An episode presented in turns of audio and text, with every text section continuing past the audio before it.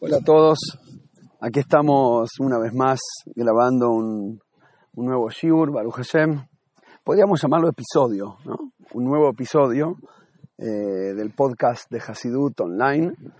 Eh, de hecho, todos estos Shiurim y muchos más eh, están en nuestra página www.hasidutonline.com y también en el canal de Spotify con el mismo nombre. Este Shiur lo dedicamos para bendición de Simcha Bat Mendoza, Elisheva Bat Simcha y Hannah Bat Simcha. Em, el Shiur fue dedicado por mi querido amigo David. No sé si quería que lo mencione, pero no me dijo que no, así que ahí va. Eh, querido amigo que nos conocemos desde la juventud, allí en, cuando estuve de Shlihut en Venezuela, en Caracas, hermoso año y medio. Eh, y la verdad que a David le tengo un cariño especial. En realidad es casi imposible no tenerle cariño porque es como una de esas almas que eh, todos conocen seguramente alguna persona que lo ves y decís, pa, a este cuando Dios lo estaba por mandar el mundo agarró su alma y le volcó un tacho entero de Gesed, de bondad divina dentro del alma. y después, viste, le toca surfear en este mundo, teniendo, tanta bondad en el alma, hay que saber surfear en este plano. Pero bueno, volviendo, volviendo al nuestro, gracias por la dedicación del Shiur y están todos eh, invitados a sumarse al proyecto. Esta vez vamos a intentar, intentar nuevamente demistificar, traducir. No me gusta decir bajar, porque no es bajar el concepto, de hecho es elevarlo, porque le permitís existir en la realidad. Eh, a un concepto profundo del Hasidut, de la Kabbalah, que lo tomamos de la parasha de la semana. La parasha de esta semana es de Barim. La verdad que todo el libro de Barim, que lleva el nombre de esta parasha, todo el libro se llama Barim, eh, es una... Creo que sería maravilloso y emocionante leerlo, inclusive si no fueras religioso o creyente o judío o lo que fuera. Es maravillosa, es una épica despedida de un gran líder a todo su pueblo y habla como desde el corazón. Yo los cargué, los cargué como una, como una madre carga a su bebé y me banqué todos los líos y todas las contradicciones y todos los errores y todas las y pasamos por esto y por lo otro. Ahora escúcheme bien, como un padre que se despide de sus hijos en su, en su lecho, de hecho fue exactamente así, fue un mes antes de fallecer y por eso se estaba despidiendo, y les hace como un reproche, como un fabrengen jasídico, se diría Hoy en día Moisés hace un fabrengen con su gente, dándole consejos para la vida. ¿Se acuerdan cuando hicimos tal y tal cosa? ¡Fua! ¿Cómo nos equivocamos ahí, eh? Hashem hasta se enojó conmigo. Va, pero fue por culpa de ustedes. Vos lees ahí los psukim y es maravillosa, es maravillosa la, la sensación. Pero hay un detalle, más allá de toda la historia y los consejos y las mitzvot que aparecen en el libro de Dvarim, hay un detalle que sobresalta eh, que si haces zoom para afuera y te permitís mirar la historia desde afuera, decís, pará, hay algo que no pega acá. Y de hecho le llama la atención a los sabios, a los jajamim y en la Gemara, en el Talmud, en el Tratado de Megillah, dice, Mishne Torah Moshe mi piatzmo amra. La repetición de la Torah, que es de Barim, Moshe solo, por, de su propia boca sería la traducción literal, la dijo. Es decir, de Barim la dijo Moisés. Pues, de hecho, se paró en una montaña y dijo, Jebre, estoy por fallecer, quiero hablar con ustedes de corazón. Se acercan un rato, me escuchan y empieza a hablar. Y de ahí sigue hablando él, por un mes. Es Moisés diciendo sus sensaciones y sus enseñanzas. No como siempre hasta ahora en los primeros cuatro Jumashim, que siempre era y le di y le habló Dios a Moisés diciendo. Diciendo significa que le diga a los demás. Y le habló Dios a Moisés diciendo. Toda la Torah es como que Moisés repite lo que Hashem le dice. Y acá habla él. Esto es una, citación, un quote de la misma Gemara. pero obviamente saltan todos los exégetas desde un par de cientos de años después que se cerró la Gemara hasta ahora, y todos preguntan lo mismo, pero para, ¿cómo puede ser? que Entonces el, el, quinto libro de la Torah no es tan santo como los primeros cuatro, no entiendo, no es de Hashem. Bueno, en términos generales hay diferentes formas de cómo enfocan la respuesta de los diferentes mefarshim, pero todos tienen algo en común. La respuesta es Berrua Hakodesh, como dice el Tosafot. Lo dijo Moisés, pero con, con su inspiración divina. Bueno, pero a eso le podemos hacer la misma pregunta. El Ruach no es que Hashem te habla. eh, como que eh, sería como que la profecía es que Hashem te habla en vivo y el Ruach es que te, la grabó y te lo mandó por WhatsApp. Esa es toda la diferencia. Entonces, pero al fin y al cabo entonces es igual de santo, pues se lo dijo Hashem. sigue no cerrando.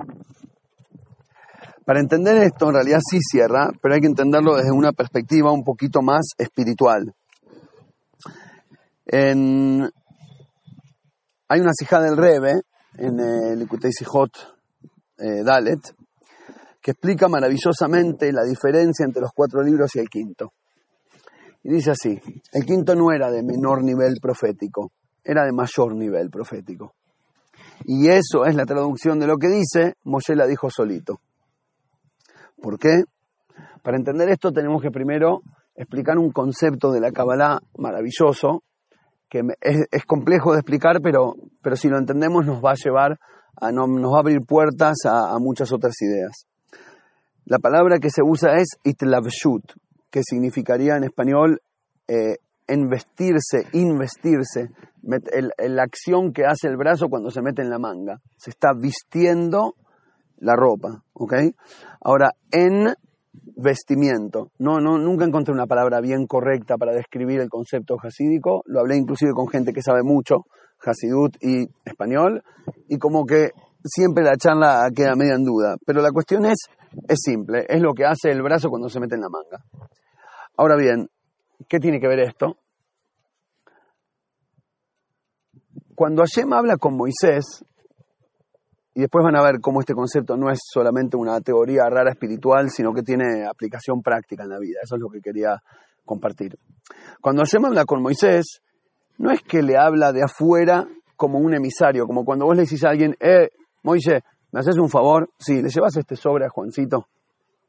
Ahí Moisés es tu emisario, no sos vos, lo está haciendo en tu nombre. El sobre que le va a llegar se va a atribuir a tu eh, envío pero él es él y vos sos vos. Él ahora está haciendo algo para vos, pero él tiene su propia vida y por ahí él ni siquiera estaba de acuerdo con enviar el sobre. Pero bueno, lo mandaste a mirar el sobre, lo, lo llevó porque te hizo el favor. Igual el sobre iba a llegar. En otras palabras, el shaliach no siempre es la representación perfecta de la realidad de quien lo envía. Un ejemplo más extremo, para exagerarlo, me parece inclusive divertido, es el ejemplo que está traído en, los libros de Kabbalah, que es como una mano que escribe. Vos tenés una idea, una idea profunda, un trabajo de matemática, lo que fuera, un, papel, un paper científico, vos te pones a escribir y la persona que está entendiendo y procesando los conceptos está súper involucrada y metida en lo que está haciendo y la mano escribe. Ahora una pregunta, ¿la mano entendió las ideas que estaba escribiendo? No. Ah, pará, pero ella misma lo escribió. ¿Cómo puede ser que la mano escriba y no entienda lo que ella escribe? Bueno, eso significa ser la mano de algo de alguien. Lo que nos viene a enseñar acá, cuando dice Moisés la dijo solo, es que Moisés no era la mano o el cartero de Dios. Moisés solo dijo las enseñanzas. Él había logrado que la palabra y los valores de Hashem entren de manera de itlabshut, se le vistan dentro de él, hasta el punto en que él ahora empezó a pensar de esta manera. Él se transformó en eso. No te lo dijo en nombre de Hashem, te lo dijo él. Y eso es más en nombre de Hashem. Porque de la otra manera vos mismo eras lo que se interpone entre Hashem y lo que estás diciendo. Vos te interponías al mensaje que tenés que transmitir.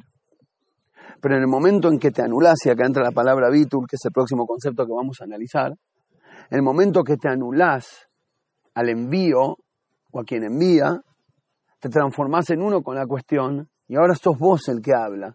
Y cuando vos hablás, es el mensaje correcto.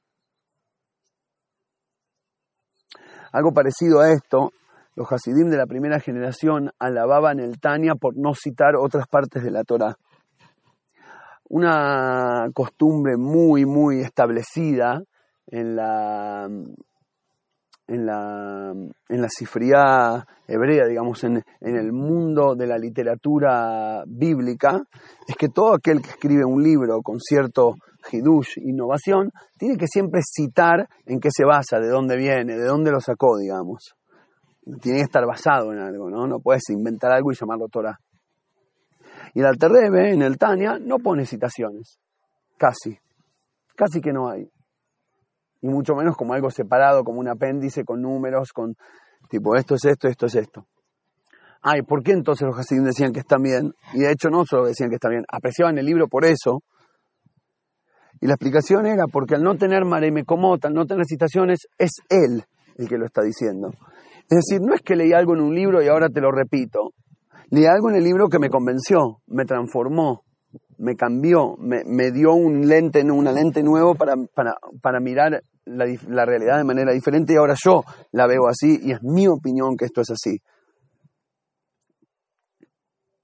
Para dar un, ejemplo gracioso y medio desbaratado, una historia, si no, hubiera sido real sería graciosa, podríamos llamarla así, para bajar un poco el, el, tono profundo de la charla que hasta este momento. Eh, pero es parecido, porque de las, de las historias de la vida podemos entender conceptos. Esto pasó a alguien que conozco, eh, un muchacho, ¿cómo llamarlo? ¿Cómo describirlo? Un muchacho no con tanto tacto, eh, ya van a ver pronto, se encuentra con una chica, ¿no? Ya llega a la edad de, a la edad de merecer, como se dice, y se encuentra con una, va a salir con una chica para, para conocerla, para ver si. Y el rabino, el maestro, el muchacho, como sabía que era medio trabadito, eh, a nivel de desarrollo social, le dice, mira, cuando estás con la chica, tratala bien, viste, sonreírle, preguntale si quiere tomar algo. Bueno, la cuestión es que salen y dice, el pibe se mete en su...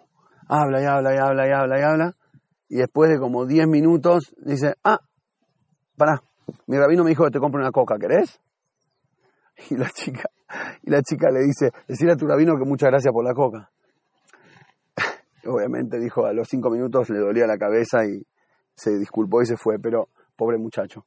Eh, pero de todas formas, lo que quiero decir es que por ridículo que suene la historia, por compleja, por graciosa, por, por rara, por lástima, pena que le puedes tener al muchacho, etcétera, etcétera, muchas veces somos así, con los valores que queremos representar. Muchas veces no dejamos que el valor se invista en nosotros. Muchas veces somos meras manos transmitiendo algo. Ejemplo simple del papá con el cigarrillo encendido que le dice al nene nunca fumes porque te hace mal. No es nada más que está mintiendo, no es nada más que está dando mal ejemplo, no es eso, ese no es el problema, esas son las consecuencias del problema.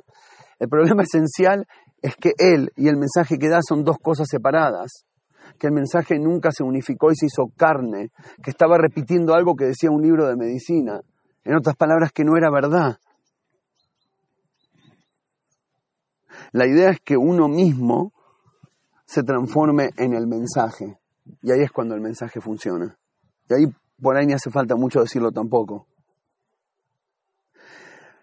Como dije antes que quería aprovechar el SHUR para analizar este concepto, que los que están eh, adentrados los que, los que conocen Hasidut saben de qué estoy hablando, es quizás el concepto número uno, ni diría el top ten, digo el top one de la filosofía del Hasidut Chabad, es el concepto del bitul, de la anulación. Traducido literalmente, cuando la persona llega al nivel que se anula a Hashem y hace su voluntad como la voluntad divina. Todo lo que Hashem quiere es lo que yo quiero, mi vida es servir a Hashem. ¿no? Es el nivel máximo de elevación que un ser humano puede alcanzar. Eh, y de hecho, ese es el nivel que alcanzó Moisés, estaba totalmente bitul, como transparente, y la luz divina pasaba por él. Bien, ahora, muchas veces, pero muchas veces, el bitul, que es el concepto quizás más maravilloso del Hasidut, está tan mal traducido, tan mal interpretado, y tan fuera de foco el entendimiento que se le da, que la consecuencia es que se utiliza mal. Cuando vos entendés algo mal, lo utilizás mal. Cuando no entendés para qué sirve el producto, no leíste el prospecto, lo utilizás mal. Y cuando lo utilizás mal, te terminás lastimando o lastimando a otros. Y el bitul es el ejemplo perfecto de conceptos hasídicos mal interpretados que provocan daño. Y por eso dije, de una vez por todas, quiero, quiero dedicarme a explicarlo. Se traduce el bitul como anulate, cancelate, anula tu ser frente a Shem, ahora no quieras más nada, solo queré lo que dice la Torah, la. De hecho, seamos honestos, así es como vemos a los religiosos, ¿no? Aquel que es más religioso que yo lo veo como alguien súper aferrado, que decidió que todo lo que dice en el libro es lo que va a hacer en su vida, que no tiene opinión propia, que no tiene deseos ni sueños propios, como si fuera que el bitul te invita a abandonar tu individualidad, individualidad como si fuera que el bitul te invita a transformarte en combustible a quemar para el bien de alguna idea, cancela tus sueños, descarta su ser. Eso es bitul. Y así lo criticamos y lo vemos los que estamos de afuera. Y el que está dentro lo ve como, sí, entregate, anulate, abandonalo todo, solo abrázate al ideal. Lo ven como un auto aflicción. En la mayoría de los casos, todos aquellos que están, eh, que conocen de Excides, díganme la verdad, con una mano en el corazón, si cuando escuchan la palabra bitul, no se les hace un poquitito así como que se te aprieta el corazón tiene una, una, una, una connotación así de kvech, se diría en Yiddish, un apriete. Hay aquellos que lo rechazan y hay aquellos que lo adoptan, pero es un apriete, es un dolor casi.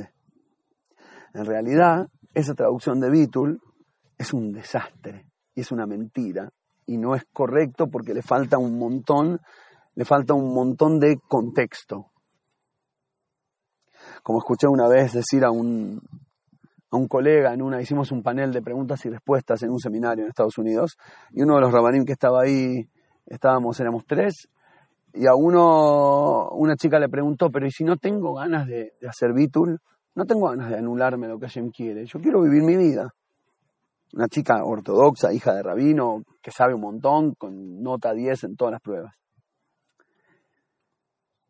Y el rabino le, dice, mira, resulta que entendiste mal bitul. Ese bitul que te anula y que te quita y que te borra, no se llama bitul, se llama baltashis. Me encantó la picardía de la comparación. Baltashit es una de las mitzvot principales que Moisés le dice al pueblo judío justamente ahora antes de entrar a la tierra de Israel. Ahora que tengan tierra propia, van a tener que también tener conciencia propia es una mitzvah del cuidado medio, del medio ambiente, digamos. Es la mitzvah mediante la cual está la traducción literal, Bal es no llegues a destruir. No destruir significa eh, no cortar un árbol, un árbol frutal, no romper algo que sirve, se desprende de ahí inclusive ni siquiera, eh, no sé, la actitud de, de, agarrar cinco vasos descartables por, por, la vagancia de separarlos y tomar un trago de agua con cinco vasos descartables y tirarlo a la basura. Es, es decir, va desde cortar un árbol eh, frutal hasta todo lo que fuera, de romper un billete. ¿Qué me importa? Tengo mucha plata, si quiero lo hago. No, no podés. La Torah te lo prohíbe. Se llama no destruirás algo que sirve. Y así le dice este a la chica, vos estás confundida y me encantó porque me sentí muy identificado. Me di cuenta que la traducción correcta de Bitul no es algo que se me ocurrió a mí. Eh, todo aquel que está más o menos versado en los conceptos de Hasidut entiende que eso es lo que significa. Anularte, romperte, tirarte, eso es. Eso es romper algo que sirve. Nunca Dios te hubiera dado capacidades específicas, individuales, si la intención era que lo rompas. Bueno, y ahora viene la pregunta del millón. Listo, me tirás abajo mi traducción, ¿no? ¿Qué es Bitul? A ver, definímelo de manera diferente, porque de los textos literales parecería que es así. La reinterpretación del concepto me parece súper importante y van a ver la diferencia en la actitud de vida que queda después de entenderlo.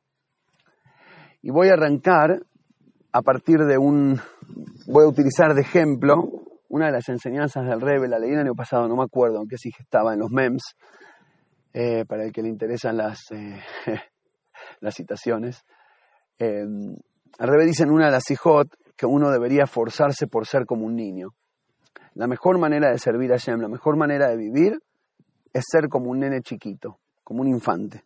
Y me quedó grabado, porque si miramos a los chicos chiquitos, si analizamos la, temprana infancia, no sé, yo digo de, de 2 a 7 por ahí, vamos a notar que todos los chicos, sean de donde sean, de cualquier cultura y con cualquier digamos, eh, formato social o familiar, tienen todos algo en común, viven a full, no paran un segundo. A veces sentimos los padres que son como el conejito de la pila Duracell, ¿quién se acuerda de la propaganda?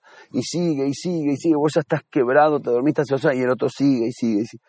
Y no nada más que siguen a full en cantidad, viven a full en calidad también. Cada cosa que hacen, una pasión. Bueno, si los dejamos, ¿no? Había un chiste en Mafalda, que creo que era Miguelito, que dice, ¿para qué nos dan la infancia si no nos dejan, no nos dejan ejercerla? Pero si los dejamos ejercer la infancia, los vemos, yo lo llamaría eh, el ejercicio de mirar los 15 minutos seguidos sin parar, sin quitar los ojos, a nenes de 3, 4, 5, 6 jugando a los Playmobil. Por favor, miralos. Es una cosa increíble. Es más, no están ni jugando. No están jugando. Vos los ves eh, eh, sonriendo con picardía. No tienen conciencia de que el muñequito no es. Ellos inventan una historia, pero se meten en la historia de manera tal que la historia y ellos es todo uno. Los ves en sus ojos, están así, y tipo, y la van contando y escribiendo, y, y están en serio de adentro están dedicados, compenetrados, están re serios. Pero están tan dedicados, y acá se quiebra el concepto, están dedicados de manera exagerada hasta el desastre. Si los dejas, no van a dormir siquiera, nunca, no van a ir a dormir, jamás. Van a seguir jugando hasta que a las 2 de la mañana caigan, porque cayeron. Y así como están en la posición con el Playmobil clavado en la espalda, se quedaron dormidos sobre el piso. Es decir, no van a ni dormir. Si son muy chiquitos, por ahí se olviden de ir al baño, inclusive es un desastre. es decir, las eh, están, pero ¿por qué? Porque están en un, en, un estado de unidad tan, no sé cómo llamarlo, un, un estado de unidad absoluto con la misión que se olvidan de sí mismos. Están realmente, no sé cómo llamarlo, en el limbo, la nirvana, no sé si hay palabras en diferentes culturas para expresar el nivel de unión en el eso se llama bitul. Están anulados, se hicieron unos con la idea.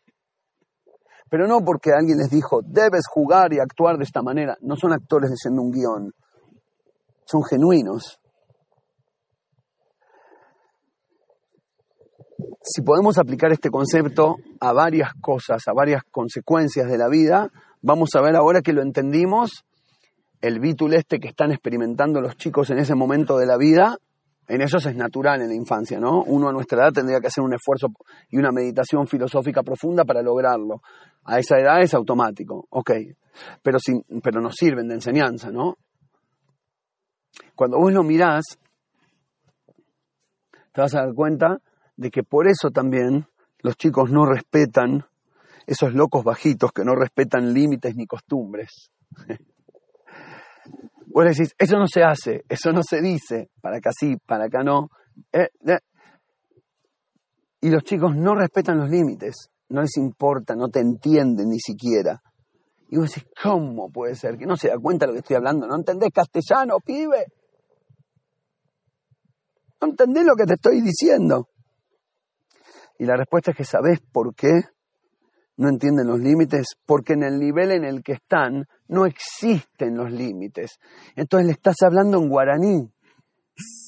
No sabe de qué estás hablando, no sabe ni de qué. Te mira ¿Vieron que te miran con cara de sorprendidos? ¿Quién se dio cuenta? Los, hijos, cuando los retamos, intentando hacerlos tomar conciencia de que tienen que em, eh, ser responsables, respetar límites y demás, nos miran con cara de sorprendidos como si lo hubieras hablado en japonés. Aprendete una, un, renglón en japonés y decirle a tu nene algo. Te va a mirar con una cara muy parecida a la que te va a mirar cuando le decís, por favor, cuando corres, calcula tus movimientos, así no te caes y no volvés con el pantalón roto en la rodilla todos los días, que sean dos veces por semana nomás. Y el chico te mira con cara de que le hablaste en guaraní. Porque en el nivel de, unidad, de, unicidad, de bitul, de nirvana, no sé cómo llamarlo, en ese nivel de unión absoluta con lo que están viviendo en el momento, lo llamaría la desconciencia. Pues no es inconsciente, el es consciente, sabe lo que está haciendo. Pero tiene desconciencia de todo el resto de lo que no sea la, cuestión. En ese nivel de vítulo y de, unión, no existe. No existe, el no existe el pantalón, no existe nada. tenemos muchos ejemplos porque hay diferentes conductores de Bitul. Por ejemplo, eh, eh, em, en la vida adulta, estar compenetrado, como se dice, enfocado perfectamente en la matará, en la finalidad, como un soldado en la guerra, por ejemplo, eh, eso también es un, es un conductor de Bitul. De hecho, el otro día, hace unos años, uno es también el otro día, uno de mis hijos me dice, papi, ¿cómo es que los soldados en la guerra, si están en la... ¿Cuánto dura una batalla de, batalla? Así, campal. Porque ¿qué pasa si le dan ganas de ir al baño? Tiene que ir al baño y, está en la mitad de pum, pum, pum. Si, freno me voy acostadito, lo matan. ¿Cómo hacen? Es graciosa la pregunta, pero ¿entienden de dónde viene la pregunta? Hay como una... el niño y el soldado son muy parecidos está tan compenetrado. ¿Y sabes por qué la pregunta no va? Porque no importa. Porque cuando ya estás en una batalla, por, que es la, vida o la muerte, realmente no interesa dónde vas al baño o si vas. Perdón que provoque imaginar la peor de las consecuencias.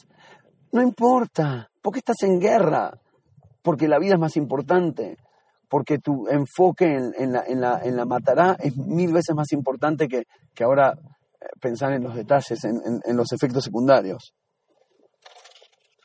Eso que experimenta un soldado, eso que experimenta un niño, se llama Bitul.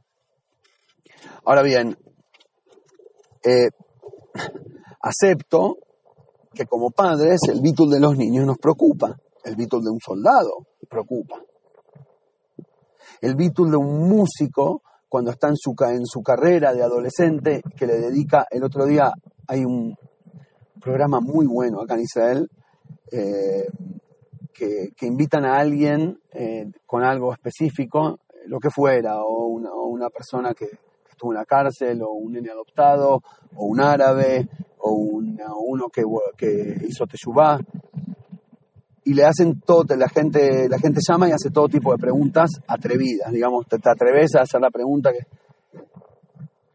Em, y había uno que le hicieron a, chicos deportistas profesionales, ¿no? que ya arrancan desde chiquitos, gimnasia artística, hay muchos de fútbol, inclusive hay muchos que, arrancan desde muy chiquitos, la mayoría de los que llegan a ser eh, profesionales. Y le preguntan a una nena de, no sé, 11 años, cuántas horas por día hace gimnasia artística.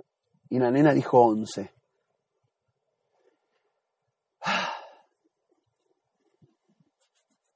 11 horas haciendo gimnasia artística ya sea que lo hace por placer o por enfoque en la finalidad o por la chica lo sienta como una misión, como si fuera un soldado de la gimnasia artística, esa nena está experimentando el bitul. Y como padre nos puede preocupar, porque ese bitul tiene eh, eh, efectos secundarios. En el caso de los chicos rompen vidrios, pantalones, se manchan, no se cuidan. En el caso del soldado está arriesgando su vida, puede morir, Jesús Shalom. En el caso de, la, de la nena, va a llegar a ganar la, la, medalla de oro en las Olimpiadas, pero quizás no tenga amigos para festejarlo con ellos, porque nunca le, digo, le dedicó tiempo a la vida social. Es complejo. Volviendo al ejemplo de los niños, me parece que podemos extraer una enseñanza maravillosa.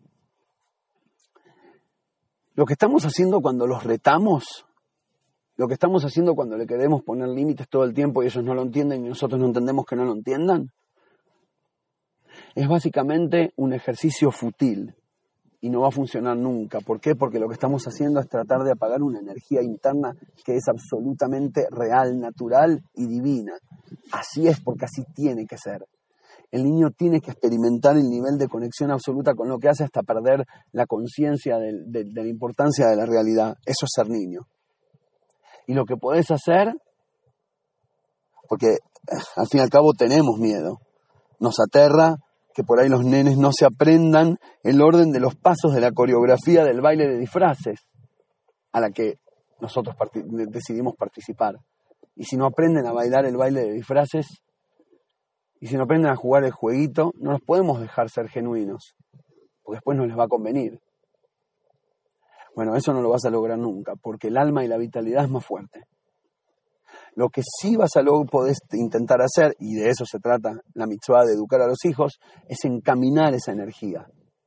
dedicate a entender y a ver lo positivo de esa energía rebelde o inconsciente, en vez de tratar de apagarla que no vas a lograrlo, intenta caminarla, descubrila, entendela y encaminala. Eso es educar. No apagar el bitul, encaminarlo. Ahora, si nos retiramos un minuto del ejemplo de los niños, volvemos a los adultos, y lo que la Torah nos pide es que tengamos bitul Hashem, que nos anulemos. Y entonces, ¿qué significaba? El bitul verdadero es llegar a este nivel de compenetración, de unidad, de estar tan conectado con la esencia de tu vida que te olvidas de los detalles externos, que te olvidas de todo lo superficial, que no te importa más nada. En el máximo ejemplo podría, podría decirse aquella persona, por ejemplo, que estudia Torah todo el día y no le importa de la plata. No, no que sí le sigue importando de la plata y le pide a otros que le den para poder estudiar Torah. Y entonces, eh, no estaba hablando de eso. Estoy hablando de que realmente no le importa la plata y hace, como dice el Pirkei Avot, comer pan duro y tomar agua limitada con tal de poder estudiar todo el Torah todo el día. Lo que le pasó a ese señor es que llegó al nivel de Bitul, se compenetró tanto con algo que se olvidó del resto. Ahora bien, como efectos secundarios, como efectos secundarios, que es algo que no querés que te pase, pero bueno, si tiene que pasar, que pase, están el dolor, la renuncia, el esfuerzo exagerado, la locura de practicar 11 horas por día. Pero eso es el medio es un efecto secundario, no es la finalidad del remedio. Es verdad que en el inicio del camino hace falta autoimponerse valores, hace falta renunciar a ciertas cosas, que es lo que llamaríamos iscafie, como hablamos la semana pasada, ¿no? Sobre las promesas y las prohibiciones, como el ejemplo del gimnasio. El tipo quiere hacer ejercicio y quiere estar saludable y quiere bajar de peso, lo que fuera, pero le cuesta, el ejercicio en sí le cuesta, le cuesta, transpira, se incomoda, hasta que después lo empieza a disfrutar, pero en el principio tiene que haber, hay que obligarse a ir y hay que sufrirlo si hace falta. Pero ir a la farmacia y pedir un remedio que te cause náusea a propósito, una cosa es que tenés fiebre y necesitas algo que te baje la fiebre y como efecto secundario te da náusea, ¿qué va a hacer? Prefiero eso que lo otro. Es un intercambio de conveniencia. Pero ir a la farmacia y decirle, mire, no tengo dolor de cabeza, pero me gustaría algo que me dé náusea los jueves. Ese tipo tiene un problemita. Es más, si quieren puedo llevar el ejemplo hasta un extremo más exagerado. Imagínate aquel que entendió a la náusea como la finalidad y directamente ni iba a la farmacia. Directamente se pone a hacer volteretas, se pone a hacer vueltas en el aire para causarse náusea, a ver si logro vomitar. Ya ni sabe que, ni, hablamos de tomar un remedio, ni, que hablar de reconocer un problema por el cual hay que tomar el remedio. Se olvidó de todo le quedó solo lo más exterior. En el ejemplo del Bitul, se olvidó de lo que era el Bitul, se olvidó de esa unidad apasionada, se olvidó de, que el verdadero Bitul Hashem era ser como aquel músico que cuando está tocando se compenetra tanto con el tema que se olvida que está en un escenario, se olvida que hay gente mirándolo, se olvida que él existe, se olvida que hay una guitarra que es un, un ente separado de su propio cuerpo y directamente se transforma en un ser transparente en el cual la, energía musical pasa, no sé de dónde, a través de su cuerpo y la guitarra hacia los oídos de la gente, sin ni siquiera darse cuenta de la división entre todos esos que mencionamos. No es que hay gente y escenario y cuerpo mío y guitarra y música y ondas sonoras, sino que hay un uno, del cual me acabo de hacer parte. Como el Pirus del Magi de Message sobre el Pasuk Kinagen Amenagen, maravilloso. Y el Magi explica que esa es la traducción de Bitul. Bitul es como el cantar automático del instrumento, como el cantar automático del músico. Bitul es hacerte uno con la música divina del mundo hasta el punto que directamente sos parte del plan divino. Ah, sí, como efecto secundario, en el principio del camino tiene que haber un poco de renuncia y algunas cosas que te gustaría hacer que tenés que dejar y, bancarte de no, de no decir todo lo que querés, y, etcétera, etcétera. Pero eso es nada más la consecuencia, eso es nada más el side effect, eso es nada más el, el, byproduct, ¿cómo se dice? El producto secundario no es la cuestión en sí.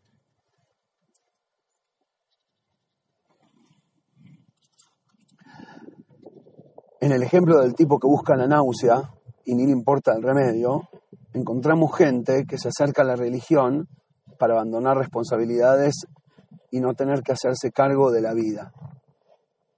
Como la vida duele y cuesta, y por momentos te da satisfacciones y por momentos te pone desafíos inexplicables, y te caes y te duele y no querés sentir culpa ni toda esa cantidad de sentimientos raros que nos ocurren a los seres humanos, te entregás con fe a algo superior y por lo tanto, ahora que eso está bueno, creer en Hashem está bueno y entregarse está bueno, y el side effect, el, efecto secundario sería, y por lo tanto abandono toda responsabilidad en mi vida, porque igual viene todo de Dios.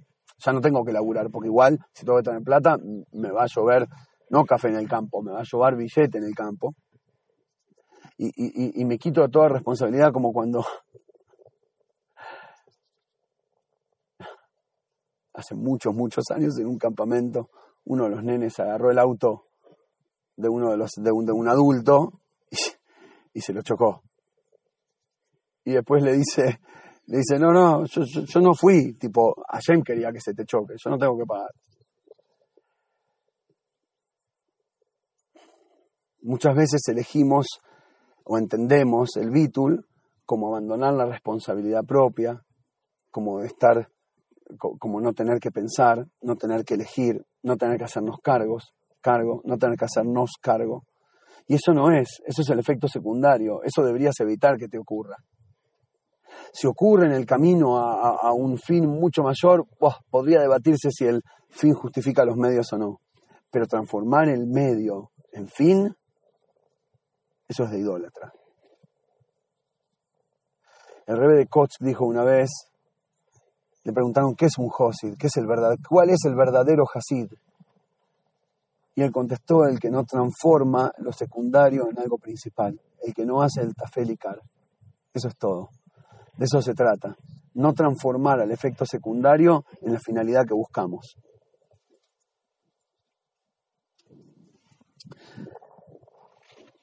Y esto se puede relacionar con otra historia del Rebe de Koch, con un Hasid que viajó desde muy lejos y vino a ver al gran Rebe, al gran Tzadik, vino a ver la luz divina, llamémoslo de alguna manera. Vino a encontrar a Dios, si lo quieren usar en el... Y cuando se acerca, cuando llega el Rebe, el Rebe lo mira y le dice, ¿qué viniste a buscar? ¿Qué quieres acá? Era conocido, ¿no? El Rebe de Koch por su... eh, era poco politically correct. Y le dice, ¿qué viniste a buscar acá? Y le dice, no sé, vine a buscar a Shem. Y el rey le dice, entonces te equivocaste, porque eso está en tu casa también. ¿Para qué viajaste tanto? Y el Josid, que no sé, obviamente no se iba a quedar, no se iba a quedar en deuda, le dice, bueno, entonces dígame usted para qué vine, para qué sirve. Decime vos para qué sirve el rebe. ¿Qué vino a buscar a la religión? ¿Qué gano cuando estudio Toire? ¿Qué debería uno lograr de una vida con valores de Torah? ¿Para qué? Y si hay que preguntarse para qué, si querés que tenga sentido. Si no te preguntas para qué, te, te terminas comprando la náusea. Y el rebe de Koch le contestó, para encontrarte a vos mismo. Para eso viniste acá. En el camino de la Torá tenés que encontrar quién sos, qué capacidades individuales y especiales puso Hashem en vos, para qué servís, para qué viniste a este mundo, cómo podés mejorar, qué podés aportarle al mundo, qué puede quedar mejor el mundo después de los 120 años de tu pasada por él, que antes de que llegaras no estaba. Eso tenés que preguntarte, y no tiene que ser algo grandioso, ¿eh? Puede ser generarle sonrisas a los 10 vecinos durante 120 años. Lo que fuera. Lo que fuera. Pero cada persona tiene su misión. Yo siempre le digo a mis alumnos, ustedes no tienen que ser Hasidim. ¿Viste? Pues siempre le dicen los chicos, vos tenés que ser un tzadik, vos tenés que ser un Hasid. Y podemos eh, extraponerlo a, la cultura más amplia, vos tenés que ser médico, vos tenés que ser lo otro. Ustedes no tienen que ser Hasidim, ustedes tienen que ser ustedes mismos. Pero para llegar a la mejor versión de vos mismo, tenés que estudiar mucho Hasidut. Y eso es lo que significa el quinto libro de la Torá, lo dijo Moshe solo. ¿Sabes cuándo sabes que llegaste al quinto libro? Cuando pasaste por un, dos, tres, cuatro, pero finalmente llegaste al nivel que la Torá es tu cuento, tu historia. No repitas más palabras de otros.